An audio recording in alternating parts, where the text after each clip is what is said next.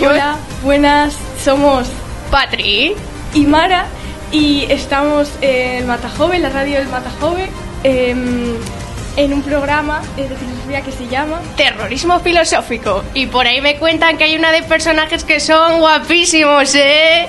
Hemos visto hace poco la película de Troya, que es una versión de la Ilíada. Vamos a recibir aquí a unos personajes que... Que a ver qué nos cuentan, ¿eh? Que aquí no tenemos ni idea, a saber. Exacto. Estamos súper entusiasmadas, venga, a tope. Aquí se presentan tres personajes. París, Héctor y Elena. Hermana, tenemos que hablar. ¿De qué, hermano? Si relación con Elena. ¿Qué pasa con ella? Tienes que acabar con esto. ¿A qué te refieres? Tienes que dársela a Menelao. ¿Cómo osas a decirme eso? ¿No te das cuenta de que eso no está poniendo en peligro a toda Troya? Me da igual la gente y mi vida, solo quiero protegerla. ¿En serio eres capaz de poner en peligro a nuestro propio padre? ¿De qué me sirve que sobreviva nuestro padre si solo te quiere a ti? No digas tonterías, padre nos quiere por igual, a los dos. Si no, pregúntale al mismo. Pensaré sobre todo esto y decidiré una solución para mañana por la mañana. Acabo de escuchar tu conversación con Héctor. No debiste escuchar nada de eso. Date cuenta de que te está comiendo la cabeza, que estoy entregada a ti, soy el amor de tu vida, que te están poniendo eh, en nuestro camino. Pues huyamos de aquí, vámonos tan lejos como podamos. No, París, no nos servirá de nada escapar. Nos encontrarán allá donde nos metamos. Entonces, ¿qué solución me das? Matar a Héctor. ¿Qué? Si lo matamos serás príncipe y cuando tu padre muera nos quedaremos con todo esto. ¿Pero cómo puedes decirme eso? Es mi familia.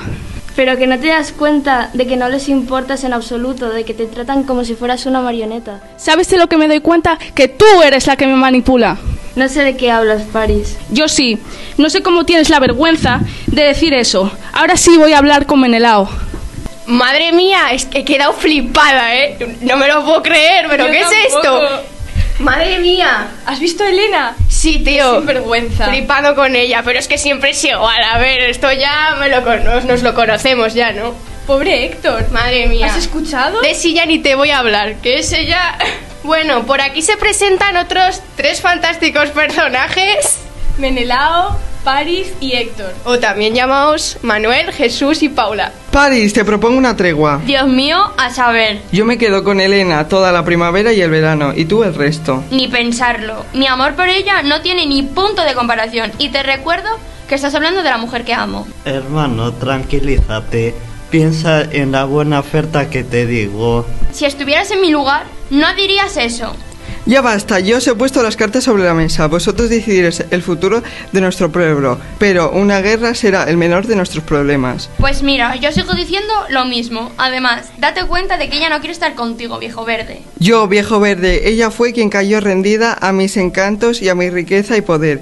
Ya te digo, yo que eso de amor que tú dices no es más que una pura tontería. Pues si tantos encantos tienes, ¿por qué estás aquí rogando por su atención? Ya basta, queda claro que aceptamos el trato. Muy bien, Héctor, a ver si tu hermano aprende. Madre mía, vaya movida, que si un trato, que si no sé qué, se estaban aquí, bueno, discutiendo sobre qué... Yo estoy flipando, ¿eh? Yo cada vez que conozco más personajes más flipo, esto es increíble. Madre mía. Aquí se presentan dos personajes nuevos que los veo con muchas ganas de comenzar, que se llaman... Priamo y Arquetolemo. Pues mira, por primera vez en mi vida alguien ha pronunciado bien mi nombre, gracias. También conocidas como Andrea y Lucía. Bueno, aquí estamos teniendo una discusión porque tenemos un caballo gigante de madera a las puertas de nuestro poblado y no sabemos qué hacer con él.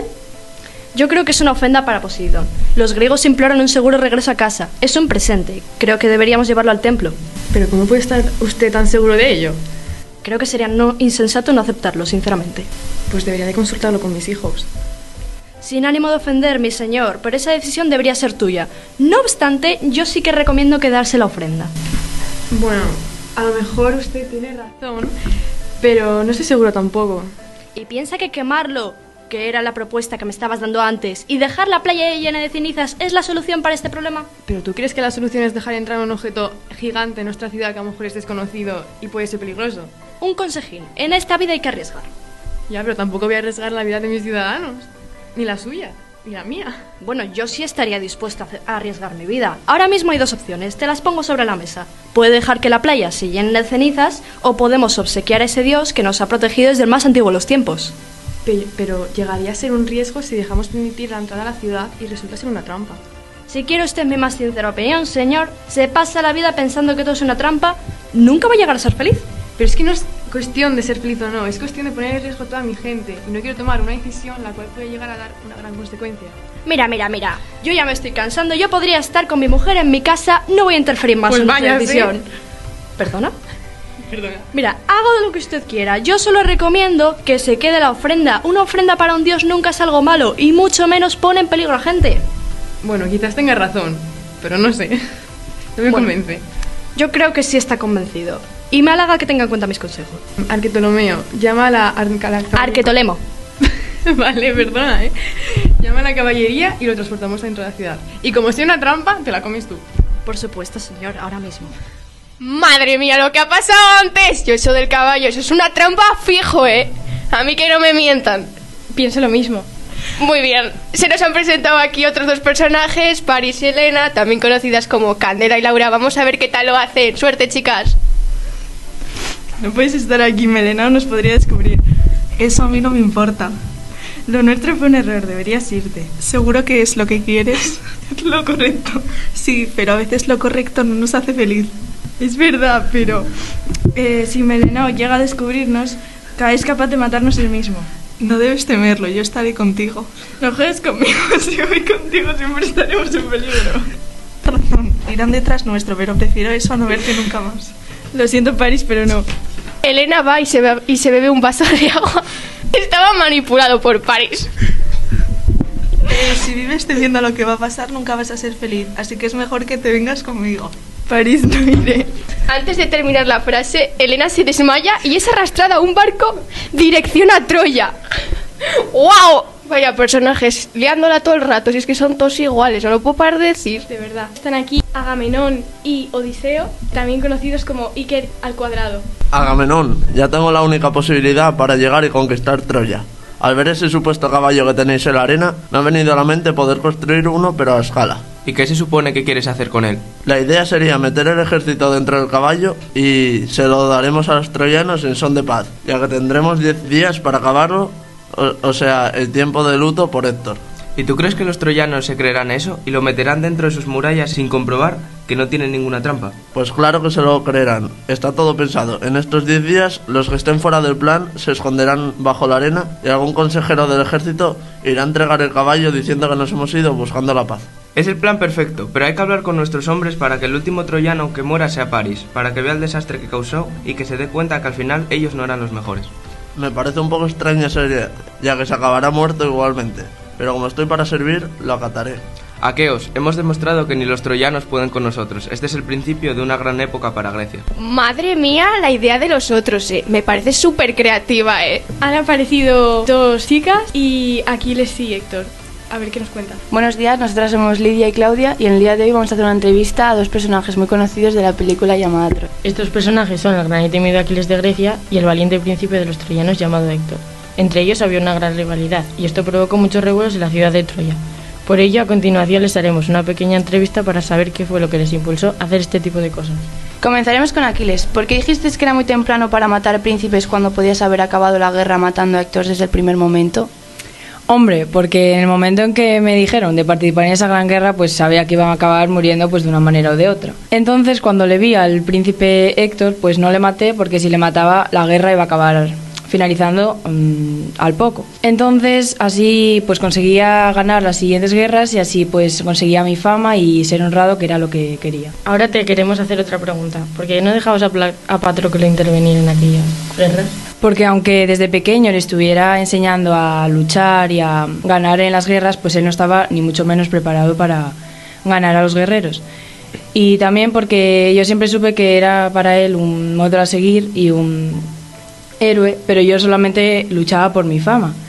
Y claro, él tendría que arriesgar su vida para la fama de sus reyes, y entonces pues yo lo único que quería era que él no muriera. Muy sabias y coherentes palabras que te demuestran que te importa mucho la familia. Muchas gracias por haber asistido a la entrevista y por, y por habernos resuelto algunas dudas que teníamos acerca de tu historia. Dada por finalizada la entrevista con Aquiles, daremos paso a nuestro segundo invitado llamado Héctor.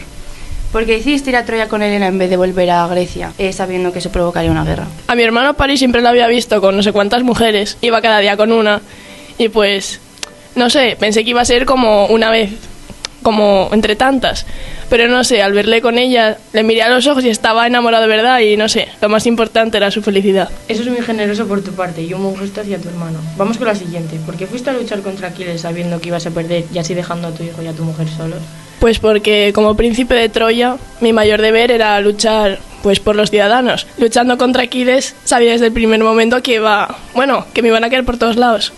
Pero me aseguré de enseñarles a mi mujer y a mi hijo un camino para poder salir de la ciudad si entraban los griegos. Con la espada de Troya, pues el pueblo nunca moriría. Muchas gracias por haber acudido y resuelto nuestras dudas y muchas gracias también al público que nos escucha por haber prestado atención a esta interesante entrevista. Acaban de salir eh, Aquiles, Héctor y las dos entrevistadoras. Después de contarnos muchos datos interesantes, entraron Elena y Eneas. A ver qué nos cuentan. ¿Por qué está pasando todo esto? ¿Acaso hemos hecho algo mal? No, hicimos cosas mal, pero no merecíamos esto. Es como si todo lo que construimos, las tradiciones, nuestra esencia, simplemente se esfumaran. No pienses eso, todavía tenemos esperanza, podemos salir adelante. ¿Qué hacemos ahora sin toda esta gente que ha caído protegiendo nuestro imperio? Nosotros le daremos vida otra vez, viajaremos a otro lado y lo construiremos desde los cimientos. Un momento, ¿pretendes ir a otro lugar después de todo el tiempo que pasamos aquí? Aquí está nuestra ciudad, nuestros recuerdos.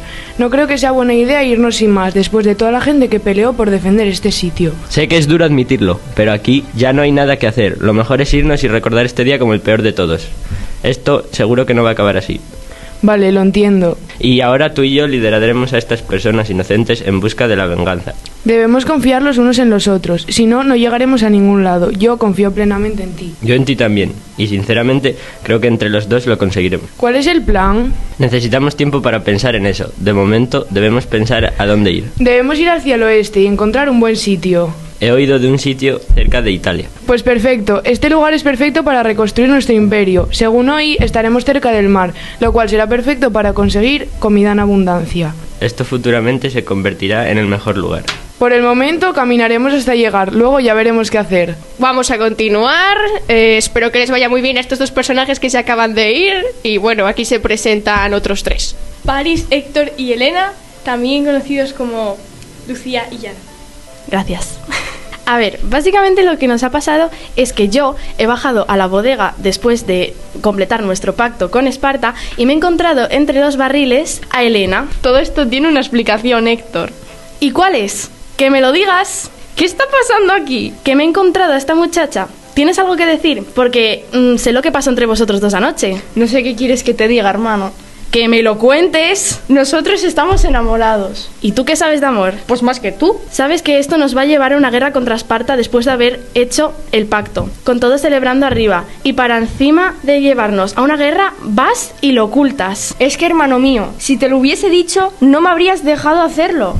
Pues claro, ¿tú sabes a lo que nos va a llevar lo que acabas de hacer? ¿Eres consciente de ello? Volveré a Esparta. No, vendrás conmigo. Huiremos de Esparta y jamás nos encontrarán. Me pelearía con mil hombres si hace falta por ti. Pero si tú ni siquiera sabes pelear. Y nos acabas de condenar a una ciudad entera por tu cabezonería.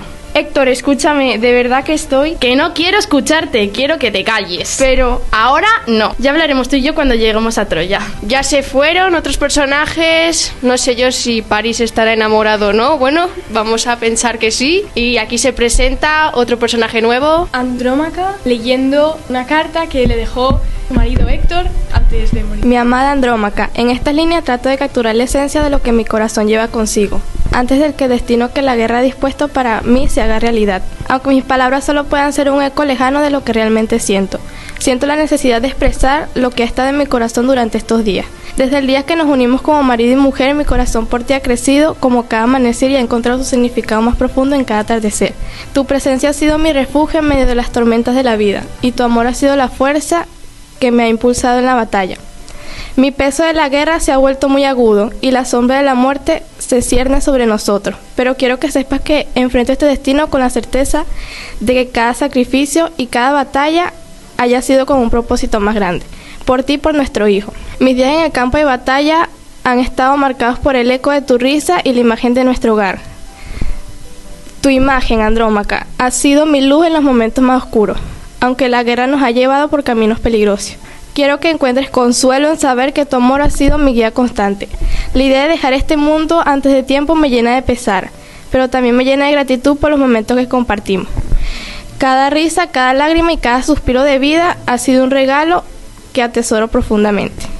Si estas son mis últimas palabras, quiero que las lleves contigo como un recordatorio de que incluso en la despedida mi amor por ti persiste. Bueno, aquí estoy otra vez. Es que no tengo suficiente con el trabajo en el templo y encima me vienen a presentar un podcast que no sé ni de qué va. Pero bueno, me dicen que aquí tenemos a Aquiles y a Briseida, a ver qué me cuentan ahora. Ya sabes lo que te ocurrirá si vuelves a salir de la tienda, así que quédate aquí. ¿Por qué debería quedarme aquí sin hacer nada? A ver, cuando mi familia se está preparando para la guerra, velando por el futuro de Troya. Me acusas de algo que yo no he hecho. Ellos son los que vinieron a desatarme y a forzarme. No me creerás tan ingenua como para intentar salir.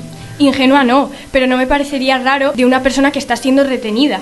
No me importa cuánto extrañe mi hogar, ni la seguridad que me ofrezca el palacio. Soy consciente del riesgo absurdo que intentar huir conllevaría. Allí hay un cubo de agua. Puedes lavarte si lo deseas. Cuando hayas acabado, avísame, te ataré. ¿Vas a atarme de nuevo? ¿Prefieres que te devuelva a esos soldados? No me supondría ningún problema. Ya me he limpiado.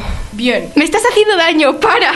Lo está- No lo ates tan fuerte. No apartes la mano y deja que te ate. Creo que estás bastante confundida. Esa vida tranquila y sin preocupaciones en tu palacio que llevabas antes se ha acabado. Ya no eres libre, eres una esclava. Deja de quejarte y dame la otra mano. Lo siento, pero no puedo quedarme callada. La cuerda me está haciendo daño y de igual forma que me has ofrecido un cubo de agua para lavarme, podrías aflojar un poco la cuerda. Ya te he dicho antes que no tengo intenciones de escapar. Solo tú sabes realmente lo que planeas o no hacer. No me fío de nadie, menos de una esclava, sin libertad. Puedes rogar si así lo deseas, pero nadie escuchará tus plegarias y la cuerda permanecerá como está, atada. Me voy, me voy a ir de aquí, me desataré y huiré. Inténtalo si quieres, pero ya me da igual. De todos modos, aunque sobrevivas, no tendrás ningún lugar a donde ir. Menos mal que mis años de amoríos ya han acabado. Yo ya estoy viejo para esto.